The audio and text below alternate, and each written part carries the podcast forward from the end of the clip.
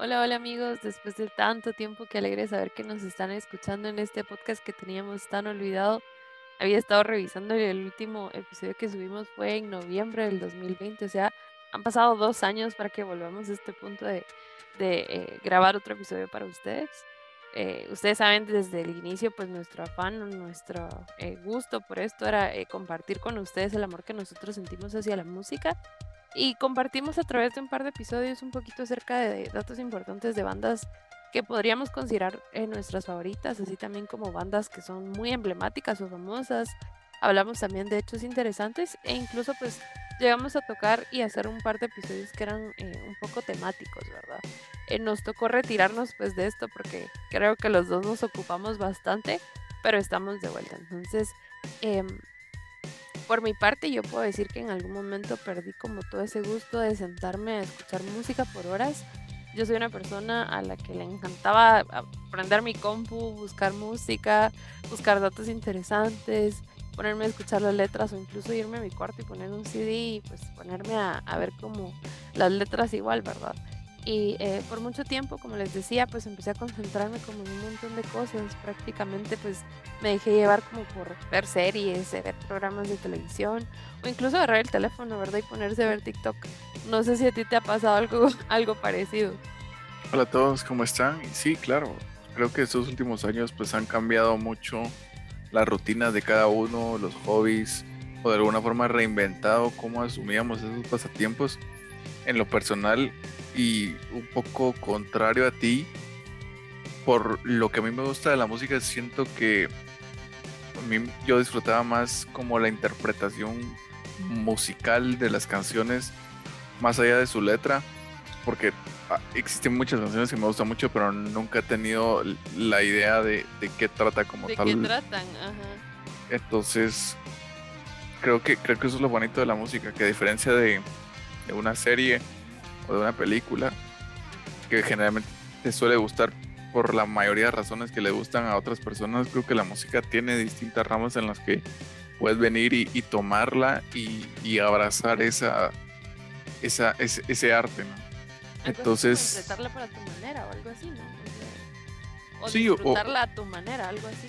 Exacto, sí, disfrutarla a tu manera y adaptarla a tus gustos, a lo que te gusta, si te gusta bailar, si te gusta eh, sacar covers, si te gusta eh, leer las, las, letras porque te transmiten algo, o sea, la música tiene todo eso, ¿verdad? Y precisamente por eso hemos decidido pues agregar este segmento que se llama Construyendo Letras. El mismo título pues nos da una idea de qué, de qué se va a tratar, ¿verdad? Básicamente es de que nos vamos a ir adentrando un poco en las letras de canciones en específico ya sea que surjan de nosotros o que ustedes desean compartir, ¿verdad? Y pues de forma muy general vamos a abordar un poco la canción desde su contexto del álbum y la banda a la que pertenece, del el momento en el que salió y sobre lo que llevó a escribir esta canción o a componerla. Y posteriormente pues vamos a compartir nuestros pensamientos y tanto personales como los de la comunidad o de los fans de la canción que podamos considerar interesantes, ¿verdad? Y pues cerrar con, con, alguna conclusión que tengamos sobre, sobre estas canciones, ¿verdad? Entonces no sé si nos puedes comentar un poco eh, cuál va a ser la canción para, para este episodio. Emoción, qué emoción, qué emoción, claro que sí. Eh, pues la idea de todo este segmento eh, les comparto que surgió mientras yo escuchaba una canción y me ponía a pensar, ok, esta canción tiene un significado o tal vez tiene como una inspiración muy interesante. Y me puse a pensar en, todo eso y dije, bueno, tal vez sería bueno compartir como esto con, con las personas que nos escuchan. Y pues el, este primer episodio se lo vamos a dedicar a una canción que a mí me parece fascinante, que me encanta.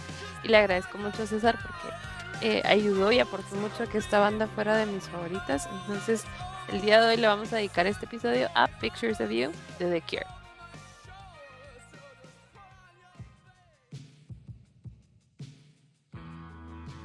Tal vez para tener un poco de contexto sobre esta canción, pertenece al álbum Disintegration, un disco que es lanzado a finales de los años 80 en esta época de transición musical donde veníamos de, de ir abandonando un poco el heavy metal, de ir ya transformándonos a, la época del rock alternativo, del grunge en el caso de Estados Unidos y el rock latino también veía muchos, muchos cambios por venir, ¿verdad? Entonces creo que de alguna forma es, esos últimos años pues definieron mucho el cambio generacional y de la música y pues de que no fue la excepción el álbum Disintegration es uno de los mejores vendidos de la banda, que a la fecha cuenta con más de 3 millones de copias vendidas. Y pues básicamente es, es lo que habla de la calidad musical que, que Robert Smith y compañía tuvo en ese momento, ¿verdad? Venían de tener muchísima fama con el lanzamiento de sus últimos discos. Se estaban convirtiendo en una banda muy comercial que ya empezaba a llenar pues ubicaciones más grandes, ya no era una banda de, de barcitos o una banda de, de, de auditorios de 4.000 o 5.000 personas, ya se estaban volviendo bandas que llenaban o estadios o arenas o lugares que abarcaran a todas estas personas que estaban apasionadísimas por su música y por la evolución en, sus producciones y pues esto quiera que no generó ciertos sentimientos en Robert Smith, ¿verdad? Exacto, como César lo mencionaba, pues Robert ya empezaba a creer y empezaba a pensar que ya no era solo como eh, el pretender o ese sueño que tuve en algún momento de, en algún punto sentirse como una estrella de rock, sino que ya se había convertido en una estrella de rock, se estaba volviendo muy engreído, una persona que podríamos decir eh, que ya era del público, él se sentía que era propiedad pública y pues durante todo ese tiempo que él eh, le entró como una crisis de los 30, o sea, estaba a punto de cumplir sus 30 y estaba que no quería cumplir los 30 porque sentía que no había hecho algo emblemático, o sea, él creía de que la banda venía siendo pues una buena banda, que la gente la apreciaba y él amaba pues todo el amor que le tenían sus fans, pero sentía que ya había perdido la esencia que él, desde el inicio había pensado o, lo que él quería para la banda. Y creyó que eh, por más de que intentara, por más de que hiciera como su mayor esfuerzo, se habían convertido en todo eso que él no quería y como lo dijo César, se habían convertido en una banda de rock para estadios. Y eso es un poco contradictorio porque cualquier persona que tenga una banda, yo no tengo una banda, yo no toco ningún instrumento, pero creo que eh, lo que querés es de que la gente te conozca, tocar para mucha gente y que todos te, te, o sea, que saber de que la gente te está escuchando a ti, ¿verdad? Pero eh, para Robert fue lo contrario él creía que no había llegado a escribir su obra inmaculada y justamente pues esto sucedió, eh, como lo mencionaba César anteriormente, al final de la década de los 80, ¿verdad? Este álbum salió en 1989 para ser un poquito más exacto. Sí, y precisamente pues es esa etapa de, de crisis, ¿no? De los músicos, como, como mencionabas, la aspiración de cualquier artista es, pues, de alguna forma ser reconocido. Hay ciertas excepciones, al menos que yo conozco, por ejemplo, en el cine, ¿verdad? Que Woody Allen en algún momento mencionó que él supo que una película de él no era buena porque le había gustado a mucha gente. Que suena un poco absurdo, pero era parte de, de, de lo que él veía como sí mismo de como artista, como cineasta, ¿no? Que, que él hacía películas enfocadas en que le gustaran a un público reducido y que él vio como un fracaso personal que una película de él tuviera mucho éxito. Y creo que se asemeja mucho a lo que sentía Robert Smith en este momento, porque a pesar de, la alta venta de discos, eh, él no se sentía satisfecho musicalmente, sentía que estaba traicionando a lo mejor y sus ideales de punk con los que tanta ilusión inició una banda y sus proyectos también paralelos a The Cure y previos a la banda. Entonces, eh, pues viene este periodo de, de, oscuridad, ¿no? Donde ya él se quiere olvidar de todas sus composiciones anteriores y de todos sus logros y quiere pues darle un, un giro totalmente radical a la banda, tanto musical como líricamente. Y pues no sé si nos puedes contar un poco de qué es lo que pasa en la vida de Robert Smith y en su mente para poder llegar a producir Disintegration. Esto es muy triste porque como eh, lo habíamos hablado, pues venían de tocar tanto, venían de que tanta gente los escuchara y Robert sintió que ya no era lo que él quería hacer, o sea, él quería volver a, tener canciones y tener álbumes como el 17 Seconds, algo como Faith, Pornography, y ya se había perdido todo eso, o sea, ya se habían vuelto muy muy felices, o sea, su música ya era muy alegre. Entonces, eh, toda esta época lo llevó a, lo que conocemos como la fase de Monk Face de, Robert Smith. Y eh, pues podríamos decir que fue una época muy deprimente, una época en donde la ansiedad lo, le ganó y eh, decidió alejarse, alejarse de la banda completamente. La banda disfrutaba pues de todo el dinero que les había entrado, del éxito que estaban teniendo, mientras él decidió alejarse, se fue a Londres con su novia y esta situación de bastante tristeza lo llevó a consumir nuevamente drogas, principalmente a consumir LSD, que fue una droga que él ya no consumía desde el proyecto de The Glove, que fue un supergrupo con el que eh, él eh, participó durante un tiempo, pero eso lo vamos a dejar para otro momento, si no nos extendemos demasiado. Y pues eh, durante todo este tiempo en el que Robert Smith sintió esta, eh, este periodo de solitud, podríamos decir, empezó a escribir todas las canciones eh, por su cuenta y podríamos denominar estas canciones como oscuras, tristes y tal vez un poco contemplativas. Y era completamente un cambio radical a lo que venían, eh, en lo que venían como tocando, lo que venían escribiendo en sus álbumes previos, ¿verdad? Eh, podríamos mencionar que algo que a mí me encanta de esta historia es que Robert grabó los demos y los presentó a la banda. Y de cierta manera pensó de que si pues a la banda no le gustaban, pues los iba a grabar en solitario, porque él sabía de que él ya no quería que The Cure siguiera haciendo lo que eran anteriormente. Entonces llega, les presenta los álbumes, eh, les presenta los demos que tenía, perdón, y estaban en la casa eh, de Boris, la gente, pues, o, en este caso todos los escucharon y dijeron, ok, sí, me gusta, o sea, grabémoslo, me parece muy bien. Era completamente diferente, era algo más oscuro, pero al mismo tiempo tenía un poquito más de cohesión. Si lo comparábamos con el Kiss Me, Kiss Me, Kiss Me, ¿verdad? Que era el álbum anterior a este. Y pues eh, durante este año para ya eh, finalizar con un poquito de este background del álbum es de que se casó con la que hoy en día todavía es su esposa, Mary Paul. Sí, bueno, después de, esta historia un poco entrelazada entre sentimientos de, desprecio personal y, de carrera y a la vez culminar con, con un logro en la vida de Robert que era para él casarse con Mary porque pues ya llevaban mucho tiempo juntos. Entonces viene y, sale Disintegration y es un éxito, pero a la vez pues la gente, los fans, quien sea, empieza a generarse pues teorías y cuestionamientos sobre el significado de las canciones, ¿verdad? Ya que pues este sonido críptico del disco creo que generó aún más suspicacia a las personas sobre a qué se debía este gran cambio en la música de, The Cure. Y podemos empezar a mencionar un rumor sobre esta canción en el cual se considera que se inspira en un ensayo conocido como The, The Dark Power of Ritual Pictures, escrito por alguien llamado Mira Polio, de la cual eh, Robert asegura que luego de haberlo leído, pues destruyó sus fotografías personales para poder olvidar este pasado que tanto lo, lo estaba agobiando, ¿verdad? Este pasado de, cobrar millones y llenar estadios que él detestaba tanto.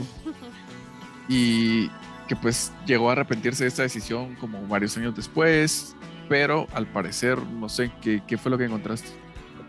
Yo la verdad me puse a buscar si de verdad existía este, este ensayo y busqué y pues no existe. O sea, este The Dark Power of Virtual Pictures es algo inventado por Robert. Él es una persona que cuando se aburre de contar como las historias empieza como a crearse eh, ideas o empieza a contarle a la gente otras cosas y la gente se lo cree porque se los prometo, leí que mucha gente se cree eh, esta teoría pero no existe y si ustedes escuchan el nombre eh, Mira Polio con el nombre que les acaba de mencionar de su esposa Mary Paul se dan cuenta que es completamente un anagrama de, del nombre de su esposa. Entonces, yo sí consideraría que esta pues, no fue la inspiración para esta canción, ¿verdad? Eh, existen otros rumores a pesar de, de, este, o bueno, tal vez por este rumor fue que yo dije quiero compartir esta canción con, con la gente que nos escucha. eh, que es el rumor que casi todo el mundo ha escuchado, tal vez ustedes también lo han escuchado, de que ocurrió un incendio en su casa y que pues luego de apagar el incendio encontró una billetera con fotos de su esposa Mary y eh, lo hizo como ponerse a pensar y, se inspiró en esta canción. Incluso existe otro rumor de que en realidad no fue en la casa, sino fue en el estudio de grabación en donde estaban haciendo como todas estas tomas para el álbum de Disintegration y pues se asustó porque obviamente el trabajo que llevaban pues eh, se arruinó, pero al, parecer como que el productor sí tenía eh, copias guardadas como de todo, pero como les digo, yo no les puedo asegurar que ninguna de estas historias es real porque busqué información también de este incendio y no hay, no hay nada claro, nada que yo pueda decir es confiable. Entonces, eh, pero si buscan la portada del, del, CD single de esta canción, sí pueden encontrar una fotografía de su esposa de espaldas, eh, observándose en un espejo y tocándose el cabello. Entonces podríamos decir que de cierta forma sí está inspirada en ella, ¿verdad? Sí, así es. Y pues básicamente creo que los rumores pues quedarán como lo que son, ¿verdad? Creo que, es válido que, que, Robert decía ser un poco más misterioso y no tan claro al momento de, explicar qué lo inspira, porque pues, hay, que, hay que respetar un poco también los secretos y los misterios que, que esconde cada canción. Lo que sí es cierto es que pues esta canción inicia con una frase que de alguna forma nos da la idea de esta persona que está obsesionada con fotografías de algún amor previo. Y pues nos hemos tomado la libertad de traducir esta parte para, para que la tengan en su mente que básicamente dice he estado tanto tiempo mirando estas fotografías tuyas que casi creo que son reales. He estado tanto tiempo viviendo con mis fotografías tuyas que casi creo que las fotografías son lo único que puedo sentir ¿Qué pensás de, esta frase o qué consideras que, puede interpretarse? O sea, qué fuerte iniciar una canción con ¿verdad? O sea, que solo las fotografías son lo que es real. Y, y sí quiero mencionarles de que Smith sí llegó a explicarlo en una entrevista de que tal vez eh, esta canción sí estaba inspirada en otra canción eh, muy conocida de ellos que es How Beautiful You Are y de cierta forma él menciona que esta canción es más como eh, de la idea de abrazar a alguien, Me refiero no a abrazar a una persona, sino la idea de estar abrazando a esa persona que en algún momento quisimos tanto, que tal vez es una persona que ya cambió, pero abrazar la idea de esa persona que, que en algún momento fue muy importante para nosotros, ¿verdad? Y, llega ese punto que yo considero que es muy triste porque eh, no es eh, recordarte de la persona por lo que es, sino por lo que solía ser. Entonces, eh, a mí se me hace muy triste, no, no sé qué, qué piensas tú de eso. Claro, o sea, es, es evidente que, que la letra pues, juega con esa ambigüedad de significados en la que puedes dedicársela tanto a una persona por la que sentís mucho amor como una persona por la que alguna vez sentiste algo o por la que extrañas eh, pasar tiempo con esa persona o lo que solía ser, que tal vez ahora esté frente a ti, pero que ya solo sea como un resabio y que lo único que te quede pues sean estas pictures que pueden ser recuerdos, pueden ser mismas fotografías o pueden ser pues aspectos de su personalidad que ahora son ausentes, ¿verdad? Entonces creo que este tipo de, de canciones y su éxito se debe a esto, a que pueden ser interpretadas en diferentes circunstancias, en diferentes etapas de la vida de una persona y que a todos les va a llegar de diferente momento. Puedes estar en un concierto y ver que una persona abraza a su pareja con esta canción, que otra persona llora porque recuerda a alguien y están viviendo un momento totalmente distinto con la misma canción. Exacto. Y, creo que. Ajá. seguí, seguí. Y creo que este es como el, clamor popular sobre el significado de esta canción, ¿no? Que cada uno pues lo ha ido viendo como su primer amor que ya no es, o la primera herida, o lo que, lo que en este momento resulte para una persona, pues es válido.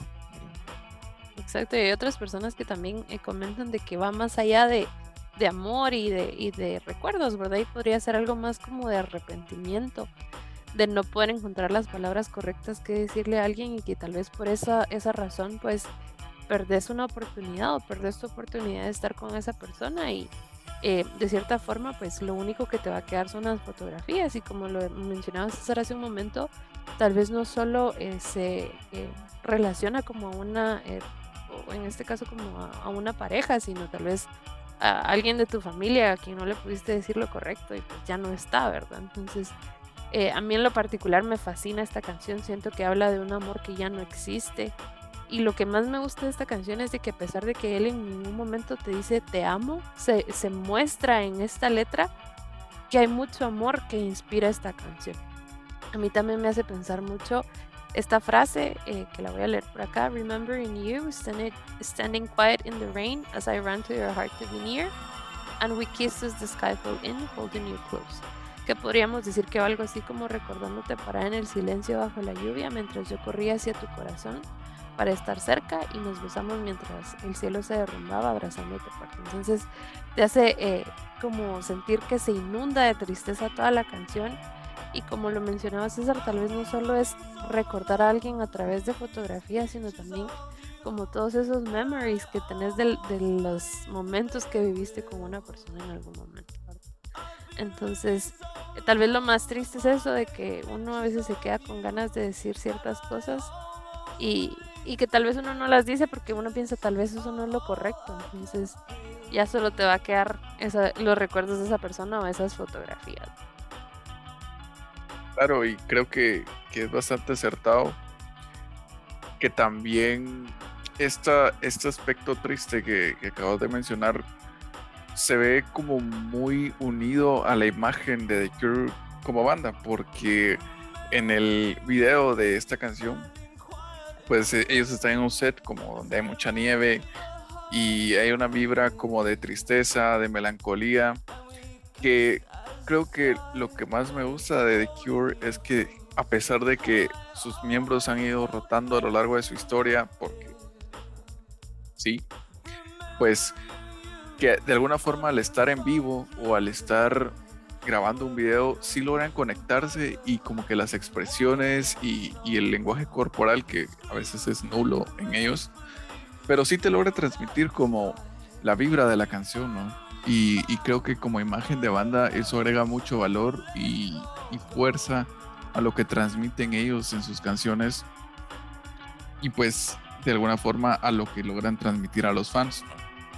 Porque, por ejemplo, hay, un, hay una anécdota de una persona que anotó su experiencia en los comentarios del video de la canción y esta chava pues menciona que su mamá se suicidó en el 89 a la edad de 26 años cuando ella apenas tenía un año. Y que varios años después, pues revisó la colección de, álbumes de su mamá y encontró un papel dentro de la funda del vinilo con una nota escrita a mano con varios dibujos de flores rojas y moradas y el nombre de la chava, escrito como repetidas veces. La frase decía, There was nothing in the world that I ever wanted more than to feel you deep in my heart. No había nada en el mundo que yo quisiera más que sentirte en lo profundo de mi corazón.